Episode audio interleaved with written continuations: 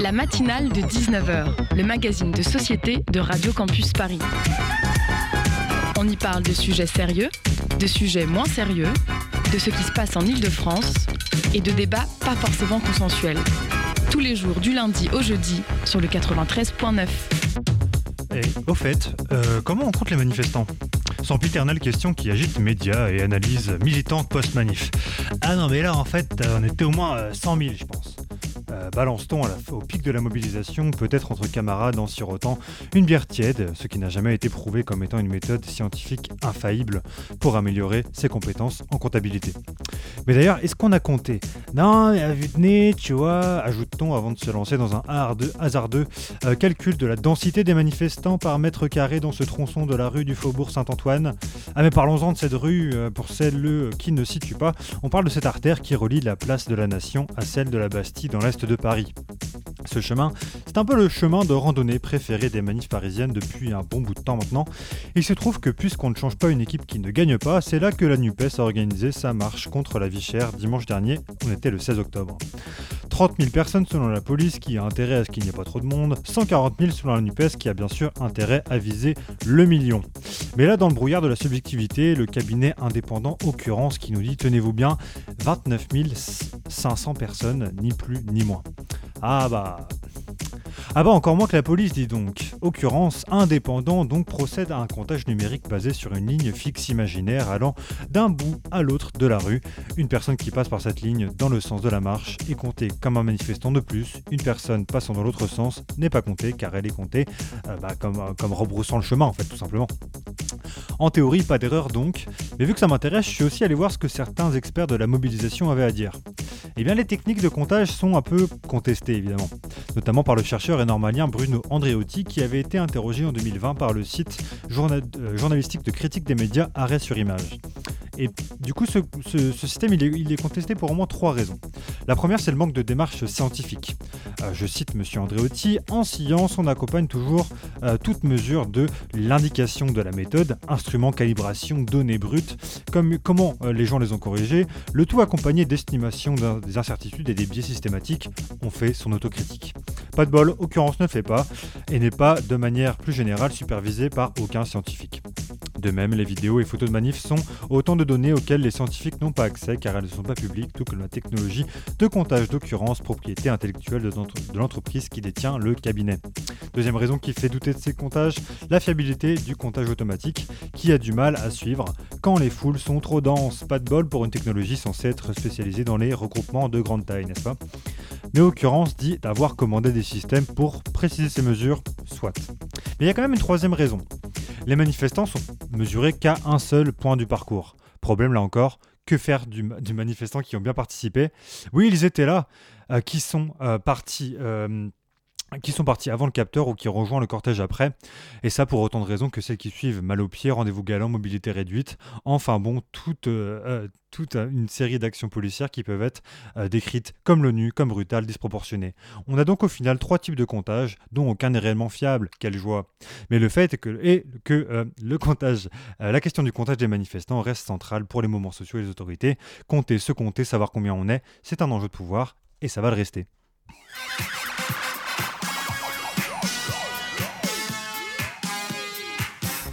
Et au menu de ce soir sur le 93.9, en première partie d'émission, on accueille Dominique Sigaud, autrice de l'enquête Podane et l'ogre, viol et inceste sur mineurs en France, euh, donc parue l'année dernière. C'était une enquête centrée sur euh, toutes les formes de violence contre les filles dans le monde. C'est plein de chiffres, d'analyses sur la question, mais aussi de conseils. Ce livre vient d'être traduit en espagnol, d'où la raison de l'invitation euh, de Madame Sigaud. Euh, qui est aussi l'autrice de l'enquête La malédiction d'être une fille, parue en 2019, qui aborde les questions autour de l'inceste, un grand sujet de notre société. On prolongera l'interview en longueur avant le Zoom, euh, pour lequel on accueillera l'association CHAM, qui œuvre pour la programmation artistique et culturelle et la promotion artistique et culturelle même dans la commune du Bourget. Et que serait une matinale sans chronique? Ange nous parlera de la distinction sémantique et d'actualité entre les termes grève et blocage à l'aune du mouvement social né dans les raffineries pour pour s'étendre à plusieurs secteurs et aboutir sur la grève interprofessionnelle d'aujourd'hui notamment. Et puis Eléa nous parlera du nouveau livre de Greta Thunberg, sobrement intitulé Le livre du climat. Voilà, vous avez le programme, la matinale de Radio Campus Paris 93.9. C'est parti.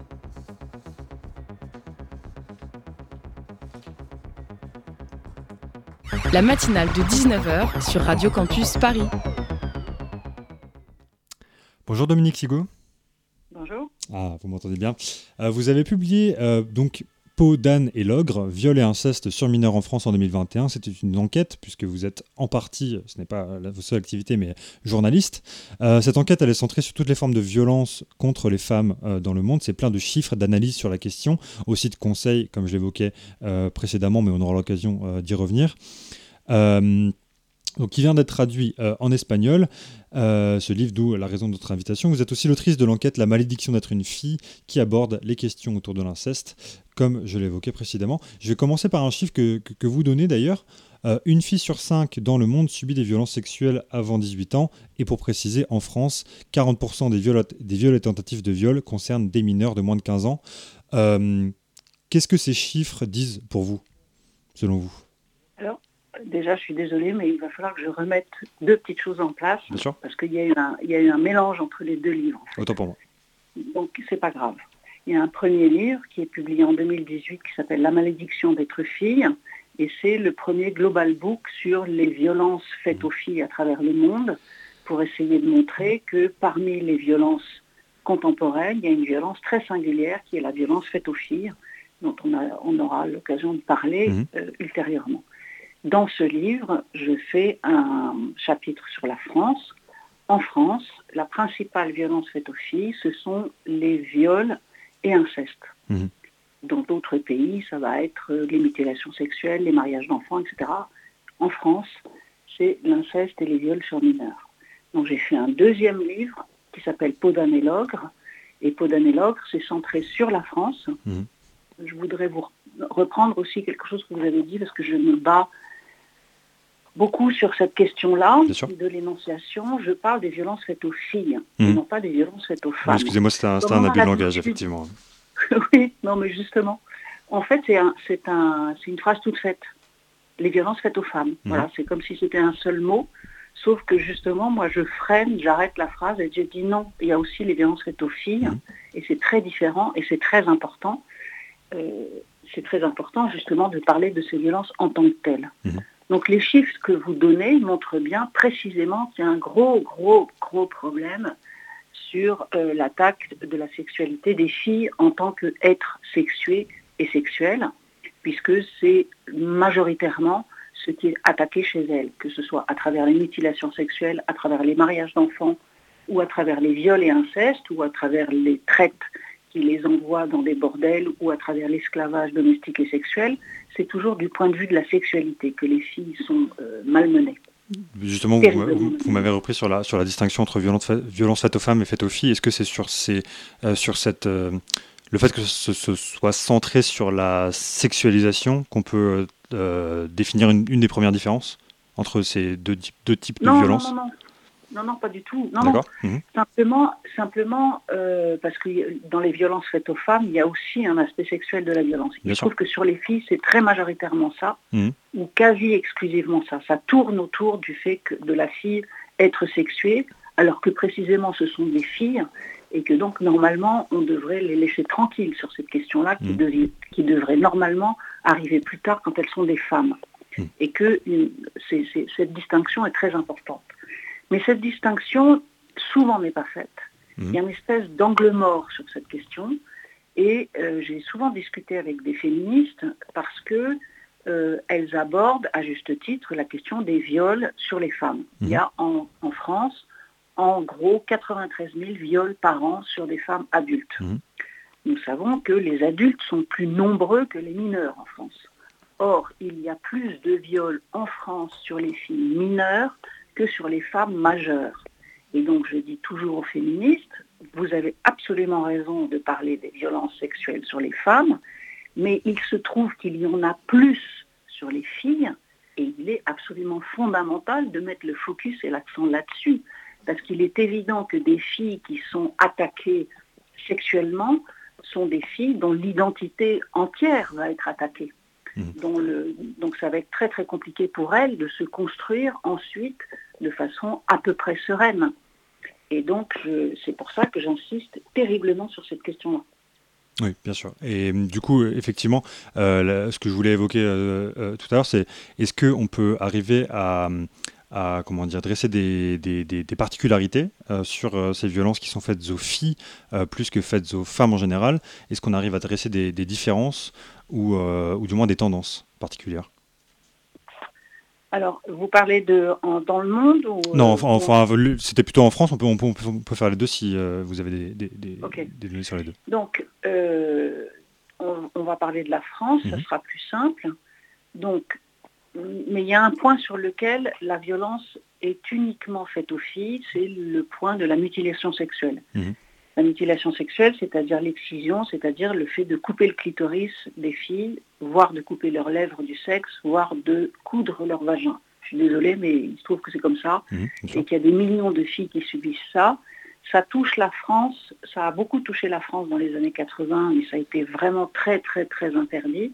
Ça existe encore, mais de façon extrêmement minoritaire, mais ça touche encore des filles issues de l'immigration, qui, euh, qui partent en vacances, euh, qui retournent dans leur pays d'origine ou dans le pays d'origine de leur famille pendant les vacances et qui risquent, qui ont ce risque-là à ce moment-là. Donc ça, c'est évidemment une grande différence. C'est beaucoup plus fait sur les filles mineures que sur les femmes majeures et c'est fait pour que, soi-disant, ces filles soient des filles bien et puissent être mariées facilement. C'est tout le récit et tout le discours délirant qui est fait euh, précisément autour de la sexualité.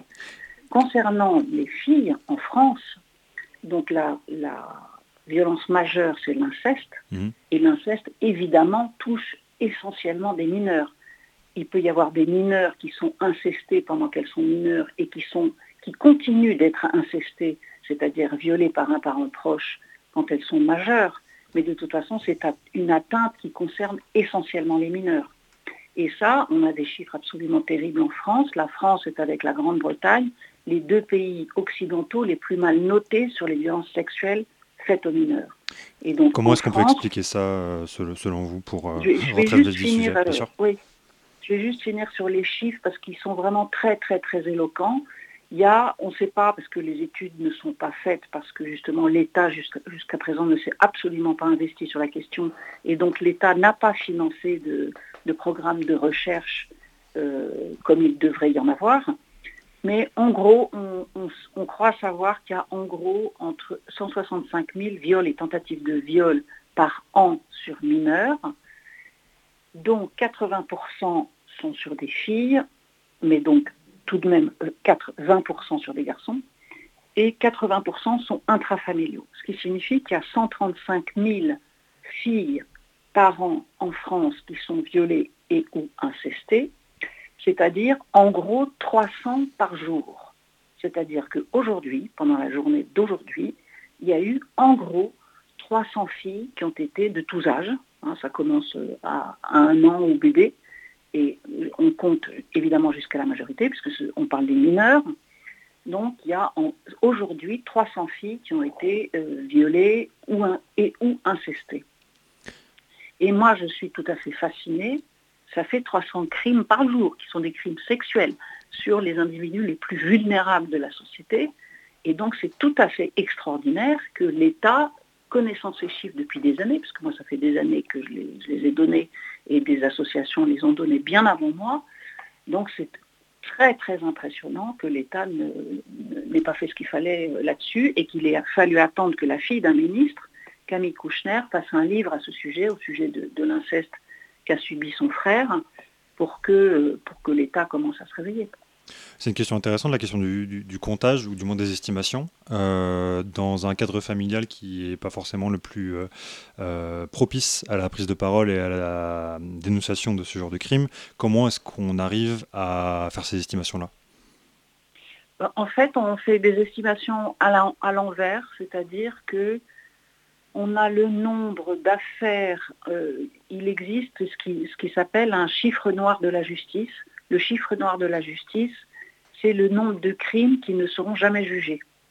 Et sur ces affaires, il est en gros de 90%. Dans la plupart des pays, c'est jusqu'à présent, c'est en gros de 90%. Et on sait combien de crimes aboutissent en justice, enfin en tout cas aboutissent à une plainte. Et donc, il y a des calculs qui sont faits euh, par des statisticiens et par des sociologues pour arriver à ce chiffre, qui est de toute façon euh, euh, la sociologue Dorothée Ducy, qui a, écrit un livre fondamental là-dessus, dit que, en gros, dans une classe de 30 élèves en France, alors elle est dit de 30 élèves de moins de 11 ans, ça c'est la, question de l'âge dont on parlera peut-être si on a le temps, mais dans une classe de 30 élèves, en gros, entre 1 et 3 ont été, sont ou seront euh, incestés. Et ce sont des, des, chiffres qui sont euh, globalement reconnus par tous les gens qui travaillent euh, sur la question. Eh bien, écoutez, je pense que ce sera... Oui, excusez-moi si vous voulez ajouter quelque chose, je vous en prie. Non, non, je vous en prie. Non, non, j'allais juste annoncer une petite, euh, pause, une petite pause musicale, tout simplement. On se retrouve après, tout simplement, hein, pour, la, pour la suite de l'interview. Justement, euh, on aura l'occasion d'aborder aussi la question de l'âge que vous évoquez et puis de continuer à développer sur ces questions. Euh, Dominique Sigaud, vous êtes avec nous jusqu'à 19h30 sur Radio Campus Paris. Et on écoute tout de suite Le parfum des filles de Timothée Joly.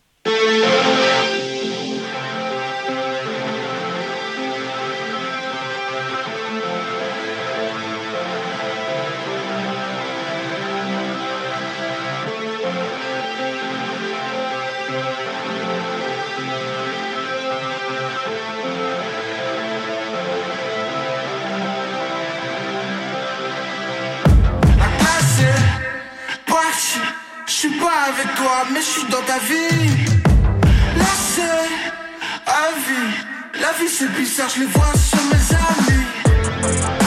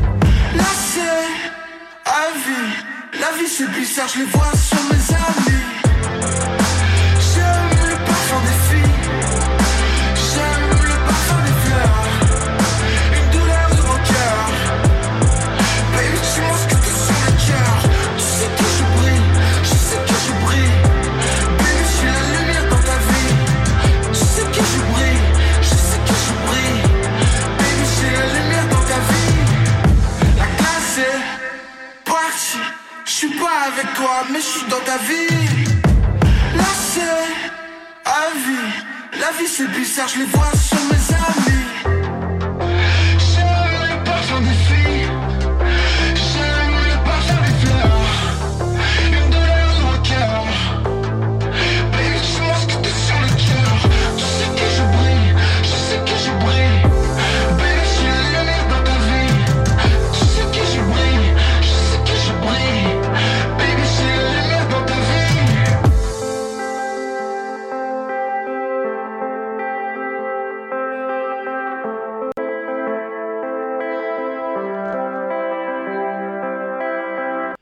C'était Le parfum des filles de Timothée Joly. La matinale de 19h. Et on est toujours en compagnie de Dominique Sigaud, euh, journaliste et euh, autrice de diverses enquêtes sur, euh, pardon, excusez-moi, sur notamment les violences faites aux filles qu'on a eu l'occasion de longuement aborder, développer au cours de la première partie de cette matinale. Dominique Sigaud, juste avant qu'on fasse cette petite pause musicale, vous vouliez insister, sur la l'importance de l'âge dans les violences qui étaient faites aux filles. Est-ce qu'on peut revenir là-dessus, s'il vous plaît? Oui, en fait, ça, concerne euh, sur les viols sur mineurs, on ne sait pas, on n'a pas de chiffres euh, sur l'âge. Et parce que, une fois encore, l'État n'a pas mis les moyens pour qu'on ait des, recherches sur la question. En revanche, sur l'inceste, parce qu'il y a quand même pas mal d'associations qui travaillent le sujet depuis très longtemps, et heureusement qu'elles sont là, sur l'inceste, on a un certain nombre de données qui ne sont pas du tout des données euh, générales sur la France. Hein mais ça donne des indications.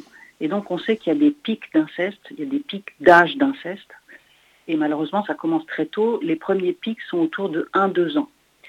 Euh, c'est-à-dire au moment où la petite fille devient autonome, met ses petites jupes, adore son petit papa, fait des bisous, des câlins, etc. etc. Et donc il y a des gens qui, sont dans une grande fragilité euh, narcissique de ce côté-là et qui craquent pour, pour cet enfant. Il y a un deuxième pic qui est autour de 6 ans, qui est un pic important, et puis, il y a un troisième pic qui est autour de 10-11 ans. Et ensuite, évidemment, les adolescentes. Ça, c'est autre chose.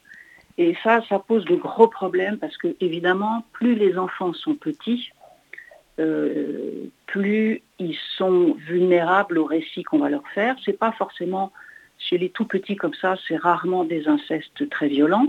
Ça peut l'être, mais c'est rarement des incestes très violents, c'est des incestes euh, j'ose à peine le dire, mais fait en douceur, c'est-à-dire que euh, on va amener l'enfant à des attouchements, etc., euh, etc. Et surtout, on va lui faire tout un récit sur tous les papas font ça, c'est parce que le papa t'aime beaucoup, ou tonton, ou grand-père. Ou, justement, je voulais, je voulais dire, parce que c'est important, que les incestes sont commis globalement à 30% par des mineurs. Et ces mineurs, à 98%, sont des garçons. Mhm. Donc il y, a vraiment, il y a vraiment une vraie question autour de la place des garçons dans cette affaire. Mais on n'aura pas le temps de le développer, mais je voulais le poser là parce que c'est important. C'est aussi qu'est-ce qu'on qu'est-ce qu'on dit aux garçons de faire très inconsciemment. Où est-ce qu'on les emmène dans cette histoire? Et donc le problème, c'est que dans notre magnifique pays, il n'y a pas du tout, du tout, du tout de prévention là-dessus. Mhm. C'est-à-dire que les enfants, les petites filles de 3 ans ou 6 ans qui sont confrontées à de l'inceste, elles ignorent absolument que ça existe. On leur a demandé de respecter l'adulte, on leur a demandé d'obéir à l'adulte, on leur a demandé d'être obéissantes avec l'adulte, etc., etc., de, de, se comporter correctement avec l'adulte. Et donc, face à cette demande qui, dont elles sentent bien le plus souvent qu'elle est anormale, mais pourquoi serait-elle anormale? Est-ce que ça arrive dans les autres maisons? Est-ce que toutes les petites filles font ça? Est-ce que tous les papas font ça? Elles n'en savent absolument rien. Et de mon point de vue, c'est ça, ça la faute très grave de l'État et de la collectivité, alors qu'il faudrait, euh, les Canadiens le font, il y a des fondations qui s'occupent de ça, travailler à, travailler à la crèche, travailler euh, dans les, dans les écoles euh, primaires, etc.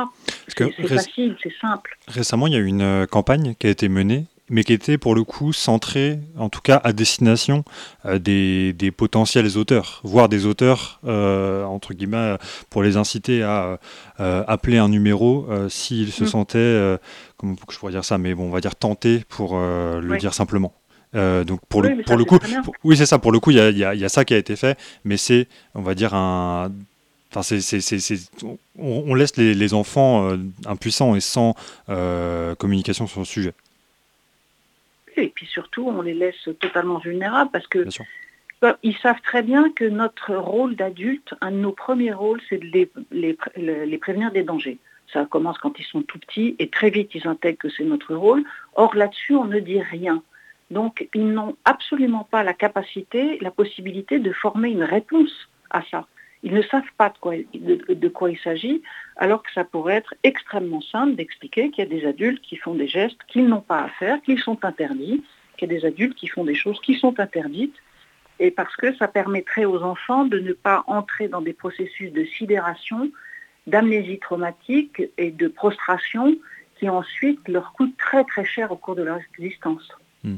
Et pour entrer finalement dans le, dans le cœur de ce sujet-là, euh, du versant politique, qu'est-ce qui, qu'est-ce qui manque en fait aujourd'hui? Enfin, est-ce que parce que visiblement, une volonté politique. Oui, c'est ça. Il manque de la volonté, de la volonté politique, mais euh, pourquoi ça n'arrive pas à devenir euh, une priorité, une priorité d'agenda euh, finalement dans enfin voilà pour revenir aux affaires médiatiques souvent euh, les, la législation vient après enfin dans certains types de, d'affaires de, société quand il y a, notamment quand il y a un tabou une omerta après un certain entre guillemets battage médiatique ou au moins une exposition médiatique. Là, ça a été le cas. Euh, entre guillemets, à partir de 2019, euh, il y a eu un certain nombre d'affaires qui ont été révélées ou au moins des affaires qui sont ressorties. On a reposé une nouvelle analyse dessus à l'aune des analyses qui avaient été formulées euh, à partir de, la révolution MeToo.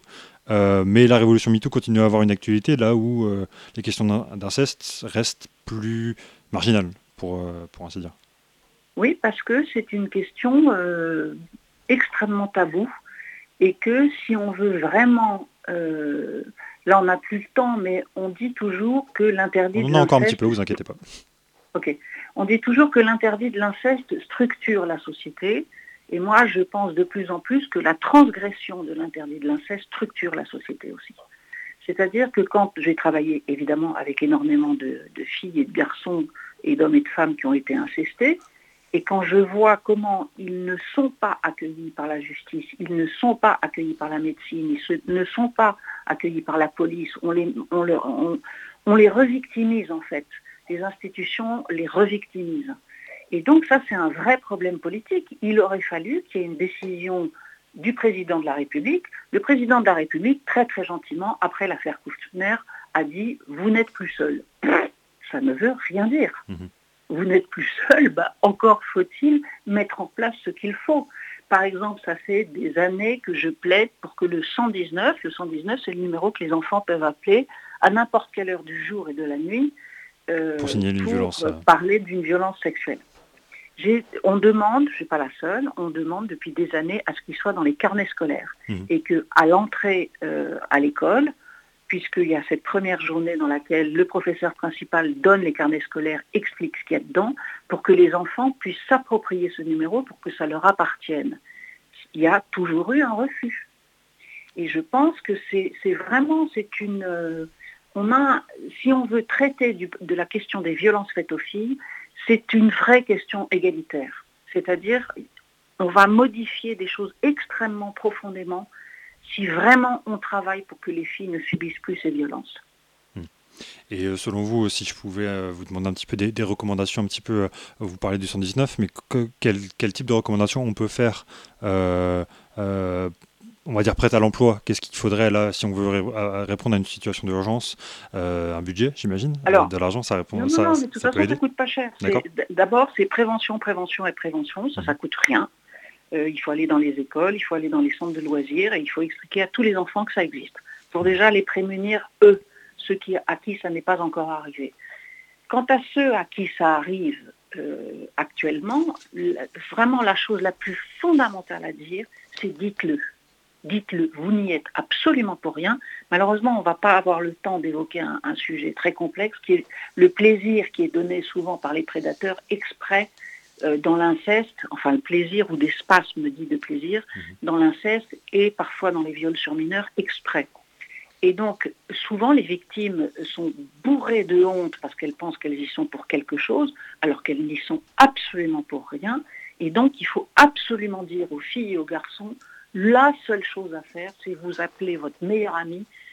Même si vous êtes une fille, appelez plutôt un garçon, dites-lui ce qui se passe, parlez-en surtout ne restez pas coincé dans ce, récit qui vous est fait par le prédateur. Ce récit est faux. Donc, protégez-vous vous-même d'une manière possible qui est appeler votre, appeler votre copain. Et puis, on a le droit d'être précautionneux dans sa propre famille, auprès de cousins, auprès de jeunes qu'on voit. Euh, quand on réalise qu'il y a quelque chose qui ne va pas, on a le droit de poser des questions. Par exemple, j'ai travaillé avec une psychologue du côté de Brive, et depuis qu'on a travaillé ensemble, elle a pris l'habitude de demander aux enfants s'il y avait des problèmes de cette sorte dans leur famille. Et un jour, elle m'a appelé catastrophée. Elle me dit, Dominique, depuis que je fais ça, j'en suis à quatre signalements par mois. parce que jusque-là, elle ne posait pas la question. Et en fait, c'est ça. C'est pour ça que je suis ravie qu'on se parle aujourd'hui, parce que c'est très très important. il faut que ça passe par la parole, par nos paroles, par notre parole collective. Et puis que vous fassiez des émissions là-dessus, et puis que vous donniez des conseils, que vous, que vous fassiez venir des psychologues et tout ça. Quoi. Bien sûr. Merci beaucoup Dominique euh, Sigo, c'est la fin de notre interview. De notre interview, on aurait eu évidemment l'occasion euh, d'évoquer ou de rentrer, de détailler euh, beaucoup de sujets qu'on a pu évoquer ce soir. je rappelle simplement que vous êtes l'autrice de Peau d'anélogre, viol et inceste sur les mineurs en, France, enfin que vous êtes de manière, de manière générale spécialisée sur ces questions et que on peut vous trouver en, librairie. je vous remercie encore d'avoir été au micro de Radio Campus ce soir. Merci à vous. Et euh, j'annonce la deuxième, la, ah, deuxième excusez-moi, pause musicale, c'est Wave de Sopico.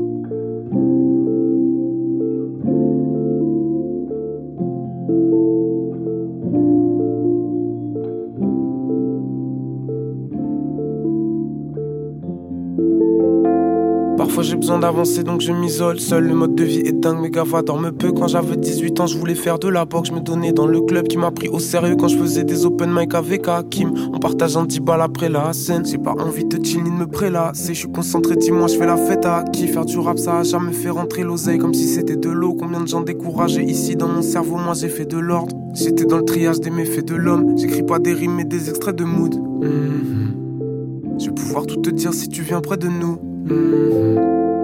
Les gens trop gentils sont les plus pressés de mordre. Mhm. Je compte même plus les soirs où je préfère rester dehors. Mhm. Je raconte mon histoire, mais bon, tu connais déjà. Je peux t'expliquer l'intrigue, mais pas donner de blase. J'ai regretté des conneries faites quand j'étais jeune, mais j'ai jamais voulu qu'on les efface. J'étais dans ma wave, noir, quand J'étais dans ma wave, blanche, J'étais dans ma wave, blanche, quand J'étais dans ma wave noir, C'était dans ma wave, noir, quand C'était dans ma wave, blanche, C'était dans ma wave, blanche, quand C'était dans ma wave, noir, Aujourd'hui c'est plus la même. Je suis enfermé dans le couloir. Je suis parti, c'est plus la peine. Je sais pas si c'est bon pour moi. Les souvenirs vont s'effacer. Tu verras comme c'est facile. La nostalgie rend coupable. Je sais pas si ça compte ou pas. Hmm. Y a de la place, mais pour un regard, on peut s'abattre. Dans le lobby, que ça gratte. Mon gars dans la Audi, veut sa part. Le goût de la mort est sur les lèvres. Je peux donner beaucoup si tu me plais. Mais je ne vis qu'une guerre. Même si tu me dis s'il te plaît.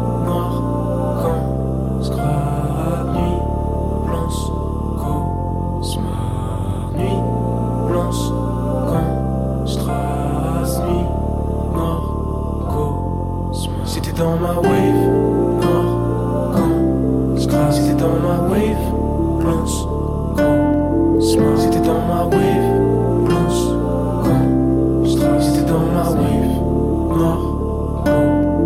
C'était dans ma wave. C'était dans ma wave.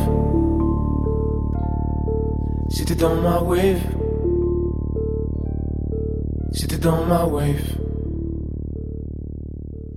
c'était Wave de Sopico. La matinale de 19h sur Radio Campus Paris. Et Ange nous parle ce soir de la distinction sémantique et d'actualité entre les termes grève et blocage à l'aune d'un mouvement social né dans les raffineries pour s'étendre à plusieurs secteurs et aboutir sur la grève, notamment d'aujourd'hui, Ange, c'est ça? Oui, c'est ça. Alors euh, bonsoir, euh, bonsoir tout le monde. Euh, moi, j'ai envie de vous parler dans cette chronique. Du coup, j'ai envie de faire du pinaillage un peu juridique et rhétorique. j'ai envie de Clément Victor Visé, mais sans ces grosses blagues de métalleux là.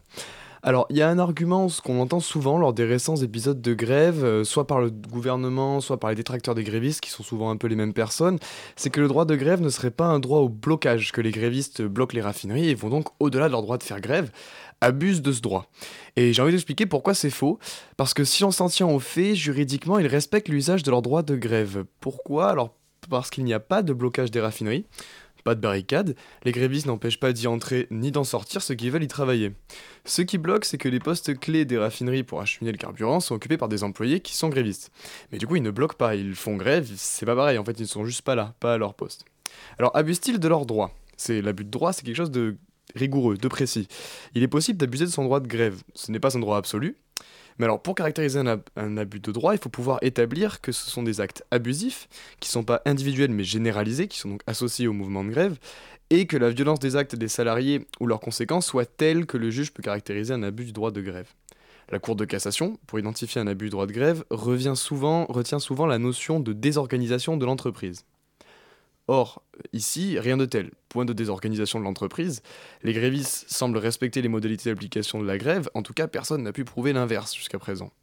Sur le site du Monde, la journaliste Aline Leclerc, répondant à un internaute, rapportait l'argumentaire d'un cadre de la CGT, et celui-ci explique qu'il existe déjà des accords en interne aux entreprises prévus pour assurer, lors des grèves, l'intégrité des raffineries, qui sont des sites sensibles nécessitant un usage particulier du droit de grève.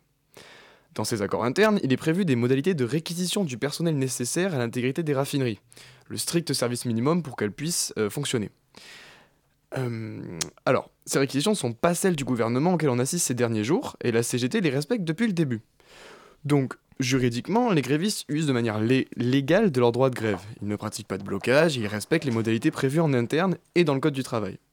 Donc, il est faux de reprocher un abus du droit de grève aux grévistes, ou encore de leur rétorquer qu'ils n'ont pas le droit au blocage. Bon, après, vous avez le droit de penser que leur grève est illégitime, qu'ils sont déjà bien assez payés. Vous avez le droit d'être de droite, chacun ses lubies bizarres. Mais quand le gouvernement affirme le le droit de grève n'est pas un droit au blocage, ça n'a pas de sens. Personne ne bloque. Dire ça en réalité, c'est une manière d'assimiler par le langage la grève à un abus de droit et donc à une action illégale, alors qu'elle ne l'est pas. Juridiquement, les grévistes sont dans leurs droits. C'est donc sur un autre terrain, par un abus de langage, que leurs opposants veulent les discréditer en associant leur action à un abus. Et dans l'opinion, ça a son poids. Ça donne l'impression par association d'idées que leur action est illégitime. Merci beaucoup Ange pour ce petit point euh, sémantique et rhétorique. Mais de rien. Le Zoom, dans la matinale de 19h œuvrer pour la programmation de spectacles de cirque, magie et art de rue dans la commune du Bourget. C'est la mission que s'est donnée le Cham Spectacle depuis 2005. Aujourd'hui, pour en parler, on reçoit Lucie Leboucher, administratrice du projet. Bonjour. Bonjour. Alors, une association à destination de qui exactement? Euh, une association à destination de beaucoup de personnes, puisque Cham Spectacle œuvre euh, dans le 93 en Seine-Saint-Denis, mais aussi dans le 95 dans le Val d'Oise sur de nombreuses communes. Donc c'était nécessaire une telle association pour les habitants et habitantes du nord-est de Paris? Bah, C'était nécessaire, euh, la réponse oui, parce que bah, Cham euh, travaille euh, pour la plupart du temps en quartier prioritaire et grâce au cirque et à la magie propose des actions culturelles dans ces quartiers-là et permet à de nombreuses familles et plus particulièrement de nombreux enfants de découvrir l'univers du cirque, de la magie et plus généralement du spectacle. Donc découvrir, c'est donc aller voir des spectacles, mais est-ce qu'il y a aussi des cours pour, euh, pour ces personnes? Euh, Oui, alors les cours sont au Bourget pour le coup, euh, pour la plupart du temps, les cours réguliers. Ensuite, ponctuellement, dans le cadre de certains projets, des initiations peuvent avoir lieu à l'intérieur des quartiers prioritaires. Mais pour ceux qui veulent suivre des cours à l'année, oui, effectivement, c'est qu'au Bourget. Donc sur le site, on peut lire que que l'intérêt de cette association, c'est aussi la transmission. Donc, transmission, donner, mais aussi recevoir sur le site. Du coup, comment ça, euh, donner, mais recevoir également? Ben, euh, C'est important quand on mène des actions euh, culturelles, quelle que soit la, destination du public, de comprendre les besoins vers qui cette action va se tourner. Donc, c'est pour ça qu'on donne en proposant des actions culturelles, mais on reçoit aussi beaucoup euh, puisque ce sont les destinataires qui vont nous aiguiller, nous, pour euh, construire des projets au plus près de leurs besoins. Donc justement, vous disiez aussi, vous avez tous une trace à laisser ailleurs ou avec nous. Euh, donc à la Villette, j'ai pu lire qu'il y avait la microfolie qui se passait. Qu'est-ce que c'est exactement? Alors, euh, les microfolies, c'est un dispositif qui est coordonné par la Villette. C'est un dispositif qui est euh, national et euh, à vocation même parfois internationale. Et en fait, c'est des structures culturelles ou sociales ou, qui accueillent des microfolies dans, dans leurs locaux, ce qui est le cas de nous. Les microfolies, c'est des musées numériques qui ont été mis en place par le ministère de la Culture et qui, je l'ai dit, sont coordonnés par la Villette. des musées numériques, ça veut dire que les musées nationaux de France, notamment le Centre Pompidou ou même le Festival Off d'Avignon, ont donné les droits sur des œuvres qui ont été numérisées. Donc sur le musée numérique, on peut trouver énormément d'œuvres, euh, que ce soit des œuvres picturales, mais aussi du spectacle vivant. Et euh, quand on abrite une microfolie, on peut euh, utiliser ces ressources-là pour s'en servir auprès de notre public. Et c'est ce que nous, on fait à Cham en créant des médiations autour de ça grâce à cette plateforme numérique. Il y a beaucoup de demandes, justement? Bah, les microfolies, là, il y en a de plus en plus. C'est vraiment quelque chose qui est en train de se développer. Je pense que le Covid a aussi beaucoup euh, aider à l'ascension de ce dispositif. Et nous, c'est vraiment un outil de médiation qui est très important parce que on travaille avec des publics qui sont certes en région parisienne, mais qui n'ont pas forcément euh, l'occasion ou la chance d'aller dans des euh, lieux comme le Louvre ou, ou le Centre Pompidou. Et du coup, quand nous, dans nos projets, on, a pour vocation à les amener dans ces endroits-là, c'est bien de passer par une première approche grâce à ce musée numérique et leur faire découvrir ces lieux-là en premier euh, lieu dans un endroit qu'ils connaissent parce qu'une microfolie, c'est euh, aussi nomade, donc on peut leur proposer euh, de découvrir ces œuvres-là depuis un centre social, depuis une maison de quartier. Donc justement, vous, vous parliez du Covid, ça a eu un impact beaucoup dans le monde de la culture, donc il y a des, des, lieux comme les théâtres et tout qui sont, qui sont moins fréquentés. Donc c'est l'inverse justement qui se passe avec vous? Euh, non, on a, on a forcément ressenti la crise du Covid, euh, mais c'est vrai que euh, ça a fait remonter des points où justement ça a, je pense, aggravé un peu les inégalités dans les quartiers où on travaillait avant. Et du coup, nous, c'est vrai que ça a mis en avant des perspectives qui n'étaient pas le cas avant. Et du coup, c'est vrai qu'on s'est rendu compte que bah, l'isolement dont on parle des habitants des quartiers prioritaires était d'autant plus réel pendant le Covid et on s'en a pu s'en rendre d'autant plus compte. Et c'est quelque chose qui persiste euh, du coup? Euh, bah, qui, oui, bien sûr, ça persiste, mais après, euh, la crise est, commence à être bien derrière nous, donc je pense que voilà, on va de l'avant, quoi. Donc l'association est membre actif de deux réseaux, donc le réseau Cirque Évolution, mhm. composé de 17 structures culturelles, et le réseau Risotto. Est-ce que vous pouvez me parler de ces deux réseaux? Alors, Cirque Évolution, oui, c'est un réseau qui œuvre pour le cirque contemporain euh, alors je ne sais plus dans exactement quel département, mais euh, qui œuvre pour euh, la diffusion du cirque contemporain. Donc il propose une programmation itinérante dans plusieurs lieux dont nous faisons partie. Donc on reçoit ponctuellement des spectacles qui ont lieu dans le cadre de Cirque Évolution. Et le, le, réseau Risotto, nous en faisons plus partie depuis six mois. les informations ne sont pas très à jour sur le site. pour c'est possible d'adhérer, de devenir bénévole euh, dans cette association? Ah oui, avec grand plaisir. Euh, on fait énormément de sorties culturelles du coup euh, avec des habitants de quartier, de quartier prioritaire et du coup nous on recherche des gens qui peuvent accompagner ces sorties, qui peuvent voilà accompagner un groupe, aller au contact des gens et voir des spectacles et donc du coup oui, bien sûr nous sommes preneurs pour ça et pour plein d'autres missions. Comment on fait justement pour, pour intégrer l'association? Ben, n'hésitez pas à nous envoyer un mail. Euh, il y a les coordonnées sur le site internet. Euh, et voilà. Que j'ai pu noter d'ailleurs. Contact chamspectacle avec un s gmail.com. Euh, Lucie Le Boucher, je le rappelle, vous êtes administratrice du Cham Spectacle à la commune du Bourget. Merci d'être venue et d'avoir répondu à, à, nos questions. On va faire une petite pause musicale maintenant, il me semble. Oui, merci beaucoup Marie, merci beaucoup Lucie Le Boucher. Et tout de suite, on écoute Le temps qui passe d'Emma Peters.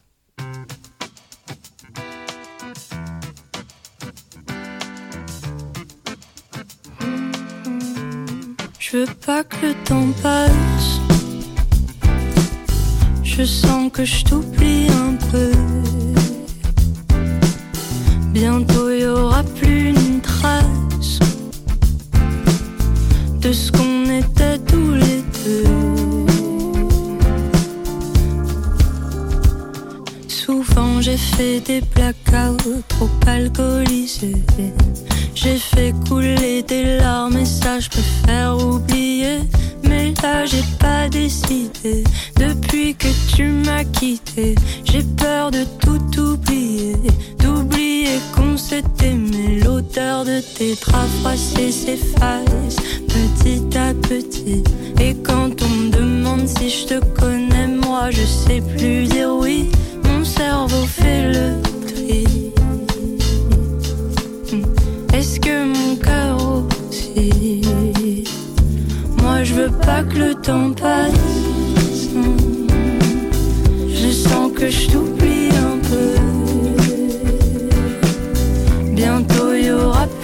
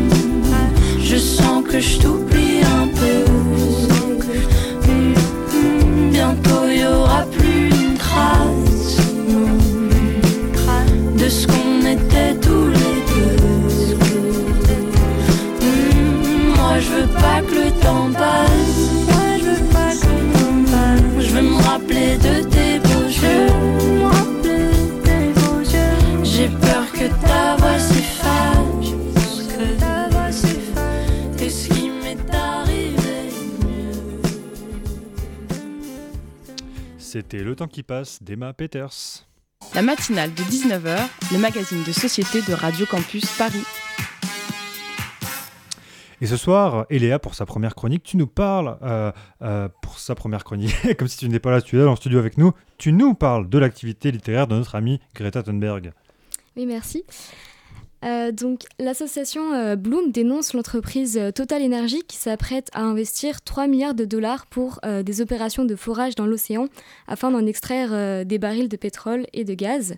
Donc, cela témoigne encore une fois de l'inconsidération de l'entreprise pour le climat. Et donc, pour faire face à cela, aujourd'hui, on va parler du retour d'une jeune militante suédoise pour le climat et l'environnement. Donc, on ne la présente plus, c'est Greta Thunberg, évidemment. Donc euh, cela fait maintenant deux ans qu'elle euh, s'est écartée de la lumière des projecteurs. Et euh, depuis ces, ces 15 ans, c'est une icône de la lutte contre le réchauffement climatique. Mais ces dernières années, bah, sa, notoriété lui ont apporté des éloges, certes, mais aussi des critiques. Euh, euh, voilà, aujourd'hui elle a 19 ans et pour se préserver et avoir euh, le droit tout simplement de vivre une jeunesse ordinaire, elle a réduit ses interventions publiques sans pour autant abandonner la lutte contre le changement climatique. Elle s'est aussi retirée pour laisser d'autres membres de son association Friday for Future avoir plus de visibilité. Euh, notamment euh, les militants euh, des pays du Sud, puisque c'est dans ces pays que les conséquences du dérèglement climatique sont, sont les plus critiques. Et, notamment, un groupe spécifique du mouvement Friday for Future a été créé pour ces pays spécifiquement. Donc, c'est le MAPA, donc Most Affected People and Areas. Mais toutefois, Greta va bientôt revenir sur la scène médiatique avec la publication d'un livre qu'elle a dirigé. Donc, euh, ce livre euh, s'intitule Le grand livre du climat. C'est un livre euh, pédagogique de 500 pages environ. Et il sortira dans, dans quelques jours, donc le 27 octobre 2022. Euh, donc voilà, et donc en France, comme dans 14 autres pays, vous pourrez vous le procurer. Ce sera avec la, la maison d'édition euh, pour la version française. Donc dans ce livre, elle donne la parole à plus d'une centaine de contributeurs et de contributrices. On retrouve notamment des spécialistes et des scientifiques comme euh, l'économiste français euh, Thomas Piketty. mais aussi bah, de nombreuses ONG, des militants pour le climat, etc. ce livre a pour objectif de donner les informations nécessaires pour comprendre l'urgence climatique et donne aussi bah, les clés en main à ceux qui voudraient s'engager et participer à la lutte. Et c'est aussi un appel à l'action climatique et à la mise en place de, de, mesures environnementales plus importantes. Donc euh, voilà, n'oubliez pas, ça sort le 27 octobre en librairie. C'est euh, le grand livre du climat de Greta Thunberg. Merci beaucoup Eléa. C'est la fin de la matinale. Merci à tous de l'avoir suivi sur Radio Campus Paris. Merci à Marie pour le Zoom. Merci à Ange pour sa chronique sur les mouvements sociaux et, leur rhétorique. Merci, bravo à Eléa pour sa première chronique sur l'activité littéraire de Greta Thunberg. Merci aussi à nos invités, Dominique Sigaud et Lucie Le Boucher. Merci à Yon pour la réalisation des émissions et à Marie une deuxième fois, euh, la même que le Zoom, hein, parce que c'est elle qui nous coordonne, donc elle a euh, au moins droit euh, à ça. Tout de suite, vous retrouvez la demi-heure. La demi-heure, c'est avec Pitoum. Et on parle de quoi ce soir à la demi-heure? Oui, salut Glenn. Glenn, pardon. oui, à la demi-heure, ce soir, on va parler du budget de l'État, parce qu'on aime bien les sujets qui On adore le budget. c'est vraiment incroyable, comme d'habitude, un sujet chiant qui sera traité par Jérémy. On va aussi recevoir Pauline Boyer, qui a écrit le Manifeste pour la non-violence. C'est une activiste militante pour Alternativa et ANV COP21. Et puis si on a le temps, si on a le temps, on parlera aussi de ces militantes qui ont saccagé un Van Gogh. Oh mon dieu, quelle horreur. Et eh oui, ben on aime bien le saccage aussi ici. Euh, merci à tous de nous avoir écoutés. Il est 19h passé de 52 minutes. Euh, bonne soirée à tous sur Radio Campus Paris.